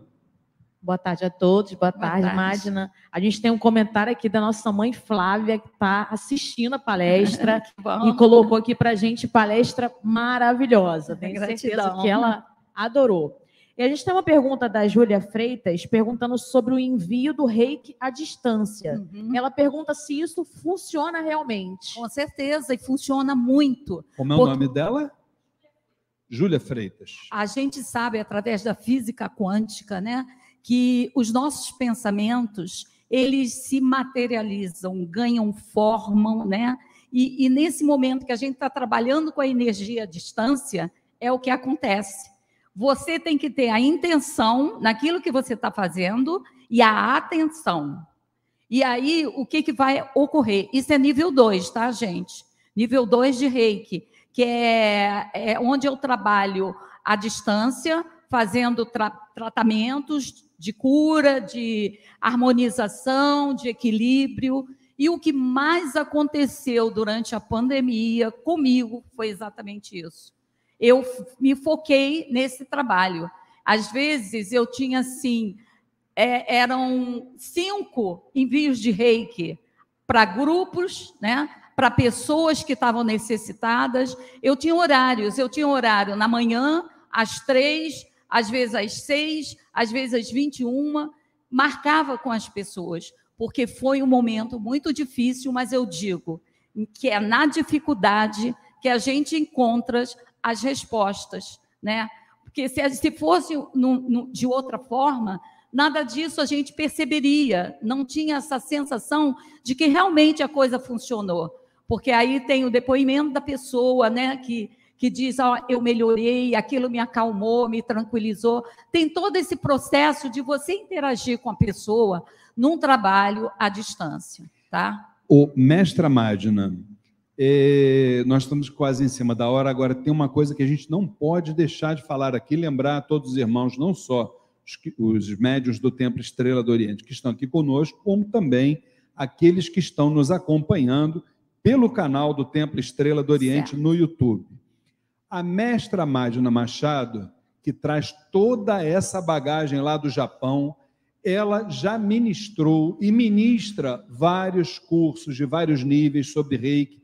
Então, vamos pedir a ela para ela nos dizer como é que é, como é que funciona esses cursos e, principalmente, quem desejar fazer curso com a senhora, como é que essas pessoas procedem, não só os que estão aqui, como também os que estão nos assistindo. Diz para nós. Então, depois da pandemia, eu, durante o período da pandemia, eu ministrei algumas aulas com um grupo bem restrito, de três, comecei com três pessoas, que eu tinha, eu morava numa casa, tinha um espaço ali, né? Então eu digo, não, a, eu estou sentindo que eu estou precisando voltar e tentar. A gente usava máscara, fazia iniciação com máscara. Ou seja, foi um período assim meio difícil, mas funcionou. Então, agora, é, retornando nessa melhora que a gente está tendo, entre aspas, né, eu, eu estou com foco de fazer algumas iniciações voluntárias. É, eu tô, tenho uma amiga que tem um espaço lá na Barra e ela te, já teve um centro lá é um centro espírita. E ela teve que fechar devido à pandemia, devido a problemas de saúde com a família, mas agora ela estava querendo reabrir, fazendo alguns cursos. E por meditação, eu fui orientada a dar alguns cursos voluntariamente neste espaço. Então, vai começar agora no primeiro, no, eu acredito que no último sábado de setembro, a gente vai fazer um, uma sequência de nível 1, nível 2 e nível 3. Não vai ser incluído o mestrado, porque o mestrado é um curso assim que a pessoa tem que estar muito consciente daquilo que ela quer. É, é, ele requer um certo caminho de treino, de prática, sabe? E as pessoas é, às vezes ficam muito ansiosas e essa ansiedade, eu digo que não ajuda nesse momento. O mestrado é um passo mais importante, mais responsável. Mas o 1, o 2 e o 3A a gente vai começar ainda esse mês, se Deus quiser. E quem quiser falar com a mestra Madina Machado, a Letícia vai inclusive escrever ali no chat para as pessoas que estão acompanhando possam ver, e o pessoal daqui também que está sentado aqui conosco, depois, quando terminar, pode até te perguntar okay. aqui direitinho. Okay. Mas qual é o celular que as pessoas podem te procurar? Digita esse, aí, Letícia. É, 21 mesmo. Rio de Janeiro. Fala para mim. 98232 98232 73 73 10. 10. Vamos repetir. 21 Rio de Janeiro. 98232 98232 73 73 10. 10. Então é só entrar em contato Bom. com a mestra Mádina Machado e eu tenho certeza que você vai conhecer o reiki em toda a sua plenitude, dentro dos critérios que ela acabou de trazer para a gente. Ok? Agora, fizeram, colocaram os nomezinhos das pessoas? Ah, gente, ah, só um minutinho. Pode falar, pode falar, à vontade. Olha, é, eu, eu digo para vocês que é uma alegria muito grande estar aqui, porque nós estamos celebrando os 100 anos do reiki. Olha. E, e a gente tinha feito muitos planos, né, para poder retornar esse ano de, mil, de 2022 ao Japão, para poder fazer esse, dar continuidade a esse trabalho. Mas foi interrompido por causa da pandemia, e inclusive o Japão ainda está com as portas fechadas. Então, é, eu tenho um amigo que também é, é mestre de reiki, e ele é que montou né, essa camiseta e fez, e aí eu achei muito linda e trouxe uma aqui de presente. Gostaria de presentear todas, mas não dá. Então eu trouxe uma para quem for sorteado. É, olha, tem só uma troca. Quem for sorteado tem que se tornar um reikiano se não for, tá? Essa é a troca. Pelo, pelo menos é um sinal de que a espiritualidade está mostrando para ele que ele tem que seguir esse caminho, não é, é verdade? Vem cá, botou meu nome da dona Flávia aí também, gente? Eu também. Botou, né? Por favor, né? Senão eu tá puxar a orelha de vocês. É, a dona Magna puxa o nome. Balança isso direito. Pensando o quê? Balança, balança mais aí, gente. Que negócio é esse? Agora sim, vamos lá, vamos lá, vamos lá. Aqui. Senhor Lê. Vamos lá. Tchan, tchan, tchan, tchan. Olha que a mãe Flávia está em casa assistindo, hein, gente? Olha a responsabilidade, hein? A camisa Bom, é gente. E eu vou ter que mostrar o nome aqui para não dizer que, né? Tan, tan, tan, tan. Gente, o último nome é Soares. Soares. Soares. O último nome é Soares. E o primeiro nome, tchan, tchan, tchan, tchan. Todo mundo, ó. Não tem ó. ninguém que desconfie ninguém que ganhou. que desconfie. Michele Soares. Não está? Não é encarnada? Oi? Se não está, ah, isso aqui é missa. Isso aqui é missa de corpo presente, gente. Balança novamente aí. Balança isso. Vamos lá, vamos lá. Tem, tem auditoria aqui, tem auditoria aqui. Vamos lá agora ver. Vamos ver a segunda, hein, gente? Que rufem os tambores, os órgãos não estão aí, gente. Estão de folga. Olha, é brincadeira isso. É brincadeira isso. Eu paro, agora eu paro, gente. Agora vamos embora para casa. Brincadeira. Vocês acreditam que foi a Jussara, a própria que escreveu? Bate palma para a Jussara aí, gente. Ela veio sentir. A dona, a dona Mágida, que vai, a mestra Mágida que vai, vai entregar. Tá vendo só? Mãe Flávia, você está vendo esse descalabro da espiritualidade? Vira aqui, ó, vira aqui, vira aqui, vira aqui, vira aqui, vira aqui. Mostra a camisa. Inacreditável, mãe Flávia. Agora, pega lá para mim. Auditoria, hein, gente? Auditoria. Bom, agora a Letícia vai entregar para você, mestra Magna. Atenção, gente. Vai entregar a florzinha para ela. Essa é uma lembrança da casa da Cabocla Jurema da Praia, do Templo Estrela do Oriente, e também um certificado para ela botar lá na paredezinha dela bonitinho, entre muitos que ela tem lá, tá? Certificado de reconhecimento. Conferimos este certificado a Madina Machado por sua palestra Reiki, a origem, seu descobridor e a filosofia de vida, realizada no Templo Estrela do Oriente Rio de Janeiro, 3 de setembro de 2022, Flávia e Luiz Fernando Barros, dirigentes espirituais. Vamos bater palma, minha gente, para a mestra Magna. Tá entregue. Quer tirar a foto? Olha lá, olha a foto lá, ó. Eu não sei, não sei quando é que eu vou ver essa foto, mas tá bom. Vamos lá. Tá bom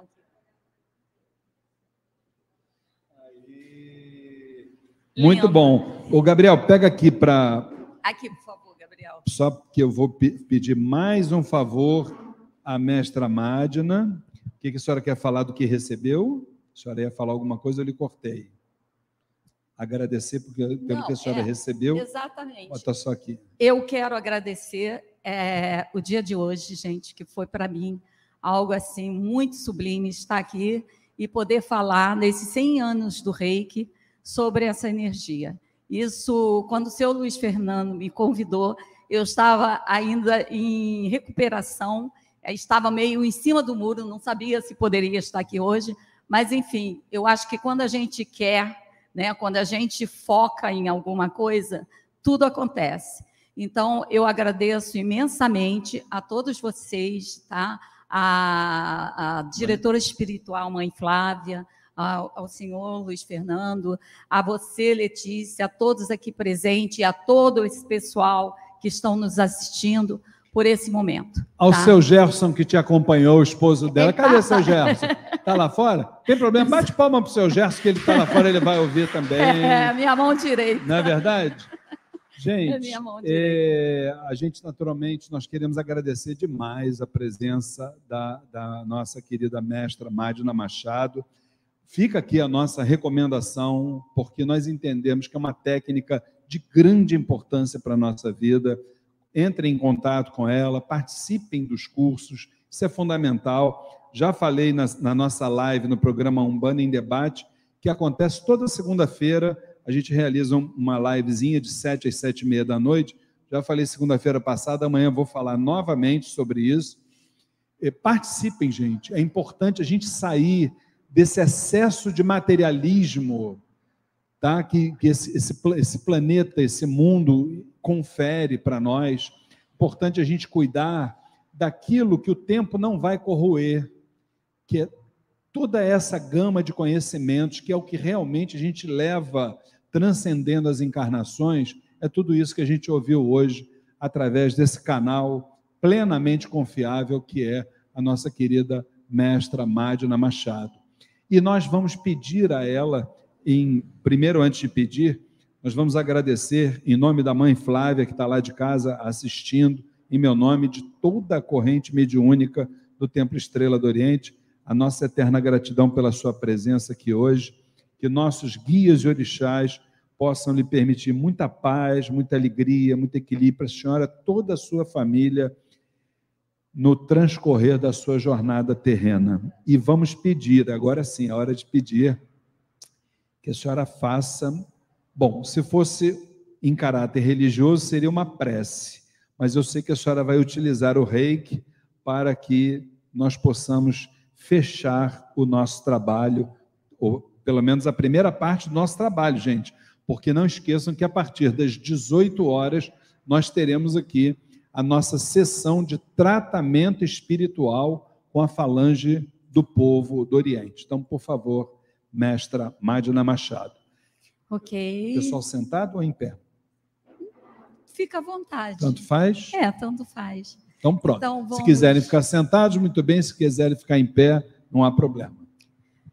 Vamos nesse momento, momento de, de luz, de paz interior, elevar nossos pensamentos ao Criador, elevar nossos pensamentos aos nossos mestres de reiki, e a todos os seres iluminados, guias, caboclos, pretos velhos, aqui presentes, que todos possam derramar as bênçãos que precisamos para poder retornar aos nossos lares, à nossa morada, na paz, na alegria e na felicidade porque a felicidade é algo que está inerente em cada um de nós, pois temos essa essência divina, a essência do Criador, e só precisamos